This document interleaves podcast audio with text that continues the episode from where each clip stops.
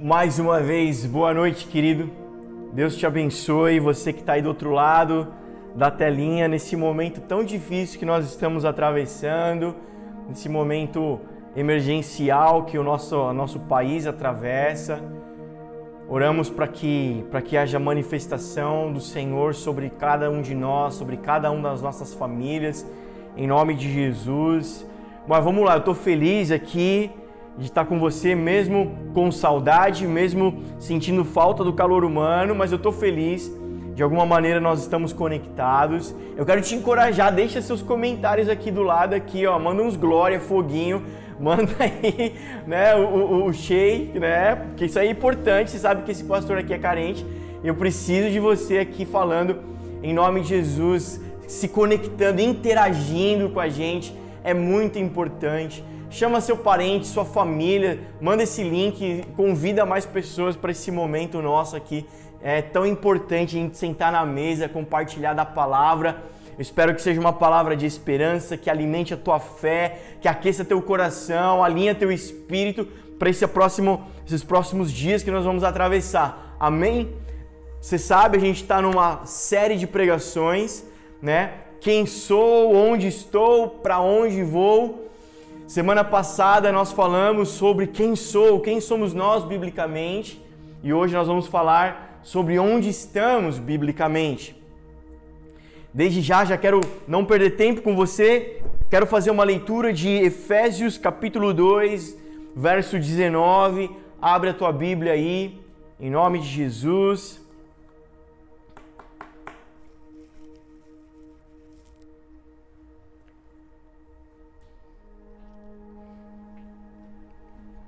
Pô, ninguém viu o pastor Regito por aí não? Tá fazendo falta aqui o pianinho, mano. Tá fazendo Pastor Regis, pô. Vem pra cá, cola pra cá. Você não pode fazer nada na praia mesmo, né? não tem praia, vem pra cá. Fazer o piano pro pastor, né? Fundamental. Fundamental. Gente, quem é um pastor Regis, levanta a mão aí. Levanta a mão na sua casa aí. Glória a Deus, estou feliz. Efésios capítulo 2, verso 19 diz assim, ó: Portanto, vocês já não são estrangeiros nem forasteiros, mas concidadãos dos santos e membros da família de Deus, edificados sobre o fundamento dos apóstolos e profetas, tendo Jesus Cristo como a pedra angular, no qual todo o edifício é ajustado e cresce para tornar-se um santuário santo no Senhor. Nele vocês também estão sendo edificados juntos para se tornarem morada de Deus por seu Espírito. Deixa eu fazer uma introdução lembrando para você o que a gente já tratou aqui. Nós já tratamos quem nós somos. Quem sou eu? Quem é você? Quem somos nós biblicamente? E você, nós falamos, você deve se lembrar, mas eu quero só aqui recapitular rapidamente. Sabe quando nós vamos responder essa pergunta, quem sou eu? Quem somos nós? Através da perspectiva do Pai. Então eu vou entender que eu sou filho, um filho amado e aí nós falamos sobre o processo de estarmos nos tornando esse filho, esse filho amado. E quando nós entendemos isso, né? Filho amado que gera prazer no Pai, Mateus 3,17, você lembra? Sabe, é, quando nós tratamos sobre isso, é através da perspectiva, olhar para o Pai e entender quem nós somos, que somos filhos, então se somos filhos, somos herdeiros, e ser filho de Deus, além de ser amado, implica também, né, é intrínseco uma, um posicionamento. Nós falamos disso semana passada implica também um posicionamento espiritual, porque somos herdeiros, então aponta para um DNA novo, né, que está sendo inserido, que foi inserido através de Cristo Jesus, ou seja, uma nova natureza agora. O Senhor, Deus, ele não veio todo esse propósito, toda essa história, se tornar filho de Deus, não é para que você tenha uma vida um pouco melhor, é para que você tenha uma nova vida, uma nova criatura, uma nova natureza.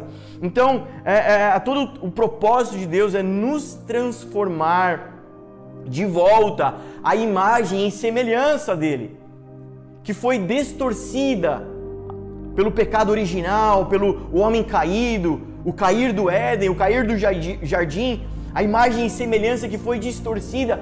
Todo o propósito de Deus é trazer de volta, transformar-nos de volta essa imagem e semelhança. E imagem e semelhança aponta para poder e autoridade.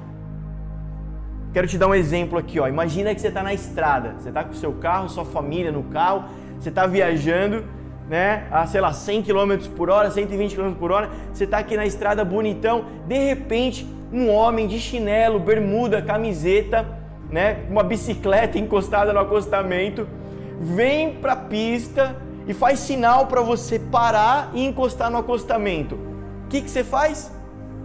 Ainda mais no Brasil, né? O que, que você faz? Você passa direto, se ele, se ele ficar na frente, você passa em cima se bobear. Olha aí, não os cristãos, claro, pelo amor de Deus, você tem o amor de Deus, né? Você é bondoso. Enfim, você não vai parar. Você, vai duvidar, mas o que, que esse homem está falando? Quem é esse cara? Mas agora, a, a mesma cena, você, sua família no carro, viajando a 120 km por hora, de repente, um policial rodoviário devidamente fardado, o coturno, o cap, a viatura encostada no acostamento, ele, ele entra na pista e faz sinal para você parar, reduzir e encostar no acostamento. Obviamente você obedece. Obviamente que você obedece. Imagem e semelhança fala disso. A imagem do policial vai trazer autoridade, para ele te parar, independente da velocidade que você esteja, você vai obedecer. Sabe, poder fala de recursos necessários e autoridade fala de eleições necessárias.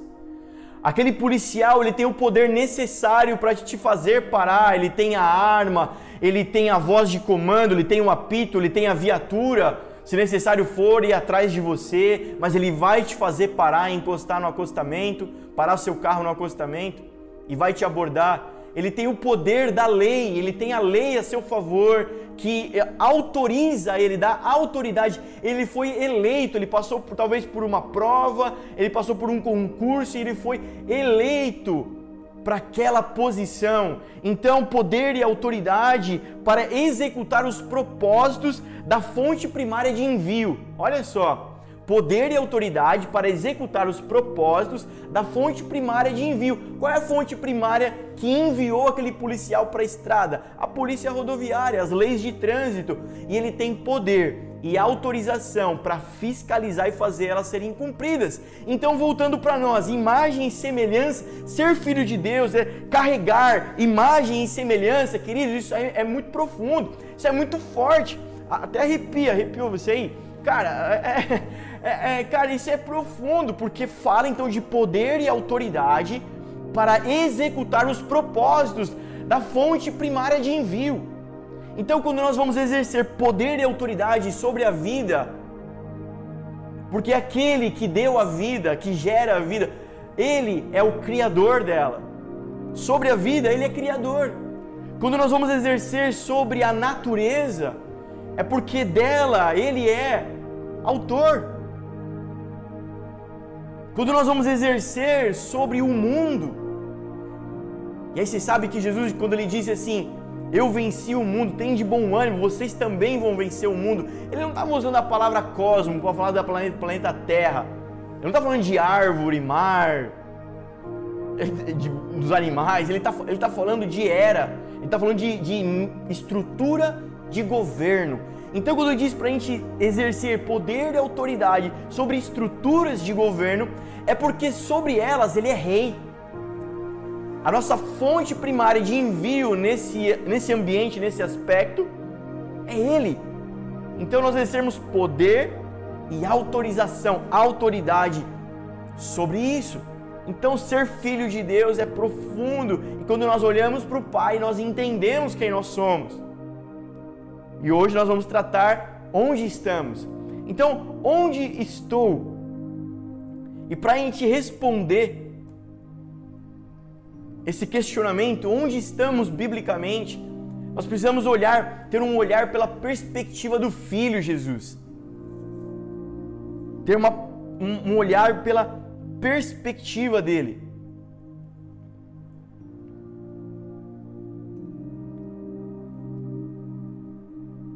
Olha só que interessante. Para responder essa pergunta, por exemplo, a gente pode, eu quero trazer aqui para a gente uh, ampliar o nosso horizonte, a gente ter um olhar, né, uh, sobre alguns aspectos. Por exemplo, a gente pode responder essa pergunta pelo aspecto do tempo. Onde estamos no tempo? Onde estamos na história? Ou pelo aspecto geográfico, onde estamos localizados geograficamente? Onde estamos? Por exemplo, agora eu estou aqui no casarão. Estou aqui na Casa Sparks gravando, estou transmitindo para você aqui esse vídeo, essa pregação, amém? Ou através da, a, a, da perspectiva de ambiente, onde estamos com relação a ambientes. Para a gente avançar, sabe, quando a gente olha para a perspectiva do filho para responder essa pergunta, uma chave é importante, espiritual. Se trata, essa pergunta sempre deverá ser respondida pelo nós e não pelo eu, pelo coletivo. E a gente vai agora esmiuçar um pouquinho isso para você entender. Então, onde estou? Primeiro, para começar, você está num coletivo. Você não está sozinho. Eu quero que você guarde isso. Tudo que é dito sobre nós, biblicamente, aponta para uma verdade absoluta e para uma realidade futura. Tudo que é dito sobre nós biblicamente aponta para uma verdade absoluta e para uma realidade futura. Olha só o que diz ah, o Efésios capítulo 2, 19 que nós lemos.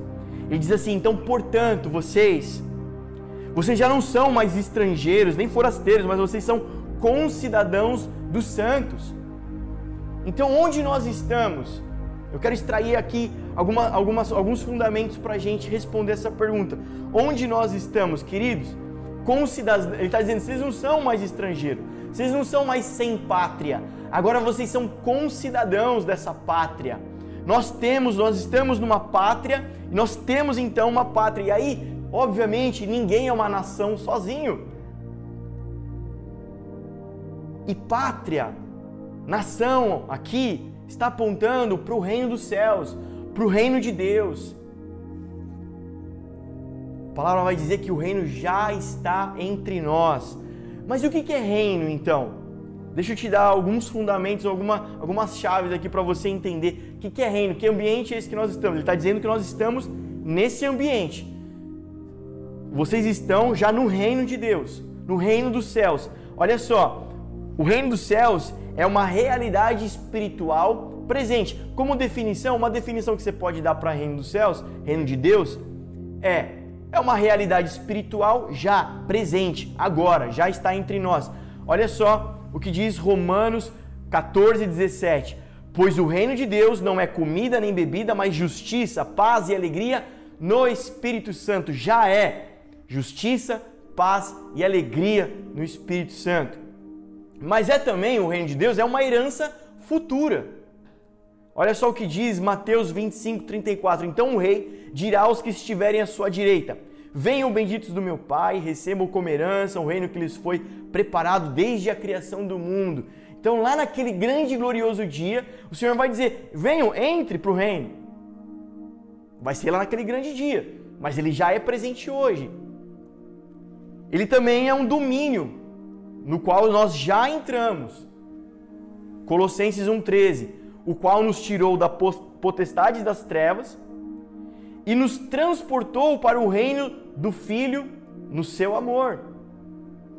Então ele já nos tirou das trevas e já nos transportou para o reino. Então já é um domínio do Filho. Já é o domínio do seu amor. Já estamos nele. Mas também é um domínio que nós vamos entrar no reino de Deus. Olha só o que diz 2 Pedro 1,11. E assim vocês estarão ricamente providos quando entrarem no reino eterno de nosso Senhor e Salvador Jesus Cristo. Então já é um domínio hoje e é um domínio que entraremos. Já é uma realidade presente hoje e é uma realidade futura. É nesse ambiente que nós estamos. O que está sendo dito sobre nós já é uma verdade absoluta, mas também será uma realidade futura. Com os cidadãos dos santos, É uma nação, é uma pátria de santos. Uau! Cara, deixa eu te dar um pouquinho de fundamento sobre santidade. Santidade, você sabe, você aprendeu. Se você foi na escola, você já aprendeu. Escola Spark, escola de treinamento, você já aprendeu o que é santidade. Santidade é como, talvez como uma definição dela, seja o oposto do pecado. Enquanto que o pecado aponta para a morte, e não morte do corpo, do, o encerrar do corpo físico, mas a Bíblia toda sempre tratou morte como separação de Deus. O salário do pecado é a morte. O salário, o pagamento pelo pecado é a separação de Deus, é a vida separada de Deus. Então, se santidade é o oposto do pecado, então santidade aponta para a vida aponta para a proximidade de Deus. Então nós aprendemos isso quando nós vamos tratar santidade. Se trata de gente que está sendo aproximada de Deus. Se trata de gente que está andando de perto com Ele. Amém? Se trata disso. Por isso que é uma nação de santos. É uma pátria, vocês já não estão em qualquer outro lugar, vocês já não são estrangeiros, agora vocês estão nessa pátria, nessa nação, nesse reino de santos. Uau, glória a Deus! Sabe por quê? Porque Ele nos fez santos pelo sangue de Jesus, pelo sacrifício da cruz, Ele já quebrou a separação. Se você ler Efésios capítulo 2, mais o versículo 18, 17, 16, um pouquinho para trás do que nós lemos, você vai entender melhor do que eu estou falando. Ele disse assim: ó, Ele quebrou o muro de separação, Ele nos trouxe, aquele que estava longe, Ele trouxe para perto. Ele nos reconciliou com Deus, com o Pai. Então, olha só, santidade, santos, porque ele já quebrou o poder do pecado, o pecado original, o pecado de Adão, ele já rompeu. E santos também porque ele está nos santificando pela água do Espírito. Então, santificação aponta para processo também, santidade aponta para processo. Nós estamos ainda num processo de santificação pelo Espírito, das mazelas do dia a dia, das irritações, da, das maledicências, das ofensas. Nós estamos sendo lavados todos os dias pelo Espírito, mas já santificados pelo sangue também. É uma, é, uma, é uma verdade absoluta sobre nós e uma realidade futura também. Ele continua dizendo que vocês estão nesse reino de santos e membros da família de Deus. Deixa eu te falar, igreja, deixa eu te falar, querido, você não está sozinho. Você não está sozinho, cara. Sabe, há um corpo, você está nesse ambiente de corpo, de igreja, você está conectado. Você não está sozinho. Quando nós olhamos pela perspectiva do filho, para responder essa pergunta, eu entendo que eu não estou sozinho, porque o Filho é que vai dizer sobre o Pai que é nosso, o pão nosso, o pecado nosso. Há um coletivo, quando eu olho para o Filho, quando eu entendo a, a, a perspectiva de onde estou, onde, que ambiente estou situado, eu estou num corpo, eu estou numa família, eu estou num reino. Há mais gente comigo. Se você continuar aqui o versículo 20, ele começa edificados. Cara, olha só o que diz Mateus 16, 16. É uma passagem conhecida, abre aí, ó, Mateus capítulo 16, verso 16. É uma passagem muito conhecida. Simão Pedro respondeu: Tu és o Cristo, filho do Deus vivo. Respondeu Jesus: Feliz é você, Simão, filho de Jonas, porque isso não lhe foi revelado por carne ou sangue, mas por meu Pai que estás no céu. Eu lhe digo que você é Pedro, e sobre essa pedra edificarei a minha igreja, e as portas do Hades não poderão vencê-la. Eu lhe darei as chaves do reino dos céus. O que você ligar na terra terá sido ligado nos céus, e o que você desligar na terra terá sido desligado nos céus. Uau, cara! Quando eu olho para o filho, eu entendo que estou conectado à igreja. E quando eu entendo a igreja, cara, eles edificados, aqueles membros da família de Deus, edificados. Jesus disse o que, que ele estava edificando? Ele estava edificando uma igreja. Ele estava edificando uma igreja. Olha só que, poder que há sobre esse ambiente que você está. Olha como é poderoso esse ambiente que você está, porque a igreja, o corpo, foi dado para ela o encargo intercessor, conectar, ligar céu na terra. Ser igreja, ser esposa Quando eu olho para a perspectiva do pai, eu entendo o processo de que estou me tornando um filho. Mas quando eu olho para a perspectiva do filho, eu entendo que estou num processo me tornando a esposa.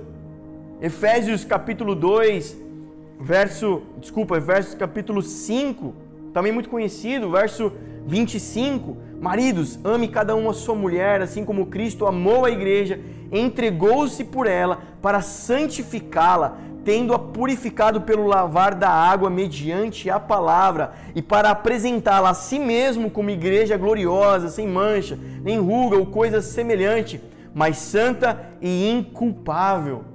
É esse ambiente que você tá, cara. Está sendo santificado, está sendo tratado por esse próprio Jesus, o noivo. Então olha só que processo incrível. Como eu sei, pastor, como é que eu sei que eu estou conectado à igreja? Como é que eu sei que eu estou sendo a igreja? Pastor, eu já aprendi, já ouvi vocês falando, já sei que eu não tenho que só ir à igreja, eu tenho que ser a igreja, eu tenho que estar conectado à igreja, ao corpo. Como é que eu sei que eu estou conectado com o corpo? Se eu for nos cultos, se eu participar das atividades, isso responde se eu estou conectado no corpo? Deixa eu te dar uma dica aqui, ó. Aqui está uma chave. Você quer saber se você está conectado à igreja, se você está conectado ao corpo? Jesus está te santificando? E você já aprendeu o que é santidade. Ou seja, Jesus está te trazendo para perto dele. Você está sendo aproximado dele dia após dia, num processo de conhecê-lo cada vez mais de perto, num processo de intimidade cada vez mais profundo. Aqui está uma dica para você responder essa pergunta. Igreja, nós precisamos aprender a discernir ambientes para responder onde estou, através da perspectiva de ambientes, como isso é importante. Quando eu não discerno os ambientes, eu deixo de extrair o máximo de potencial que eles me oferecem. Como é importante responder essa pergunta: onde estou? Onde nós estamos, como é importante discernir esse ambiente, porque eu, quando eu não discerno os ambientes, eu deixo de experimentar, de extrair o máximo do potencial que eles têm para me oferecer. Deixa eu te dar um exemplo. Pedro, antes do Espírito Santo, sem discernir ambiente, na fogueirinha, se aquecendo, depois de ter traído Jesus, depois que o galo cantou, depois que bateu o sentimento, você conhece a passagem, as pessoas dizendo, Pô, você fala como ele, você se parece com aquele. Você andava com ele e ele dizendo, não, não. E ele se aquecendo na fogueira, no calor terreno, no calor natural. Quantos irmãos, quantas pessoas nos dias difíceis que nós estamos atravessando, tentando aquecer os seus corações, aquecer a esperança, aquecer a fé, a alegria, a paz em fogos terrenos, sabe? É, é, com gatilhos emocionais disparados, tentando se aquecer, cara, se alegrar com, com, com distrações desse mundo, talvez, com o que a TV pode oferecer, com o que a internet pode oferecer, com o que os relacionamentos podem oferecer. E Pedro está naquele momento ali porque porque ele não discerniu o que estava acontecendo. Jesus tinha sido preso, sim. Jesus seria açoitado, sim. Jesus foi traído, sim. Jesus iria para a cruz morrer, sim. Mas era propósito eterno. Ali estava o cenário profético. Naquele dia estava se dividindo a história em dois, antes de Jesus e depois de Jesus. E Pedro não estava discernindo o que estava acontecendo de tão poderoso. Mas Pedro, o mesmo Pedro, depois do Espírito Santo, discernindo o ambiente, uma pregação, 3 mil almas salvas. Discerniu o que tinha acontecido, o ambiente, uau, um ambiente profético. Ele disse que iria ressuscitar ao terceiro dia, ele ressuscitou. Ele disse que iria assentar à direita do Pai, ele assentou, ele tomou o reino. Ele disse que derramaria outro consolador semelhante. Ele disse que aquele mesmo Espírito que tirou ele da sepultura estaria sobre e dentro de nós. E foi o que aconteceu naquele sinédrio, foi o que aconteceu naquela vigília de oração, foi o que aconteceu naqueles dias de Pentecoste. Uau, ele estava discernindo o ambiente que ele estava, espiritual. Uma pregação, 3 mil almas. Deixa eu te dar um exemplo aqui, ó. Eu gosto para ilustrar esse exemplo aqui, o leão, o leão na cama. Leão, meu filho, nove meses, quando eu coloco ele na cama de casal. Eu coloco ele para descansar. Coloco ele lá para ele deitar, assistir desenho, assistir a TVzinha lá, o desenho que ele gosta, a musiquinha. Eu deixo ele lá para ele ficar tranquilo. Mas sabe o que ele faz? Ele começa a rolar, ele começa a engatinhar, cara. Ele quer engatinhar para a borda da cama. E a cama é alta. E se ele cair, vai se machucar. E se ele bater a cabeça, pode ser grave. E eu coloco ele lá para ele descansar e fico em volta da cama olhando. Não posso deixar ele sozinho, ou eu, ou a mãe, mas enfim, não posso deixar ele sozinho porque ele pode se machucar. Por ser um bebê, por não discernir o ambiente, o lugar que ele está, ele deixa de desfrutar daquele descanso, daquele ambiente tranquilo, e ele começa a fazer outras coisas que não é para fazer na cama, engatinhar, rolar, brincar, é para ele fazer no chão, no tapetinho dele. Mas por ele não entender o ambiente que ele está, ele deixa de desfrutar daquilo, daquele descanso. E eu fico lá para proteger ele. Se é espiritual, eu sei que isso é espiritual, a cama aponta para um lugar de descanso que aponta para a graça. O Senhor nos coloca nesse ambiente de graça, de descanso. Mas muitas vezes, por não discernir esse ambiente, nós tentamos agitar, nós tentamos fazer, nós tentamos correr. E Deus dizendo, cara, fora desse ambiente, se, se você não entender esse ambiente, você vai se machucar. Mas o pai de amor, como um bom pai, tá ali para dar limites, para colocar limite. O pai aqui, ó, na proteção aponta para quê? Para misericórdia. É por misericórdia que nós não nos perdemos, não morremos, não nos estragamos. Ele nos coloca no ambiente de graça. Quando nós tentamos desviar dele ou não discernimos ele, ele nos corrige por misericórdia. E a vontade, a correria ali do leão aponta para quê? Para a vontade permissiva de Deus. E a vontade permissiva de Deus aponta para processo, é necessário. É necessário ele dar graus de liberdade para você para que você amadureça, para que você seja afiado, desafiado. Semelhante a esse exemplo, vamos pegar um adulto na cama? Agora vocês gostaram, né? Espero que vocês não estejam na cama agora assistindo essa pregação. Um, adulto na cama, por maturidade, o que ele faz? Ele desfruta. Quando nós deitamos na cama, é o que? É para descansar, não é isso? Para dormir, descansar, renovar as energias. Ou, por exemplo, alguém no hospital vai, ser, vai ficar ali deitado, para quê? Repouso, né? para o tratamento e etc. Ou então podemos deitar na cama para lazer, para assistir uma TV, para, enfim, assistir um filme. Um adulto, ele não deita na cama e fica rolando, pulando até cair dela e se machucar. Poxa, eu acabei de colocar você na cama aqui, Guilherme, eu voltei, você já caiu? Não, um adulto, ele discerne o ambiente que ele está e desfruta dele, extrai dele o melhor, máximo de potencial que ele conseguir. Nós estamos vivendo um momento de pandemia e nós precisamos discernir esse ambiente. Nós estamos trabalhando, nos debruçando sobre a palavra e sobre o coração de Deus para discernir o ambiente que nós estamos, por exemplo, de pandemia. E desse ambiente extrair o potencial máximo que ele está oferecendo para nós. É um momento difícil? É.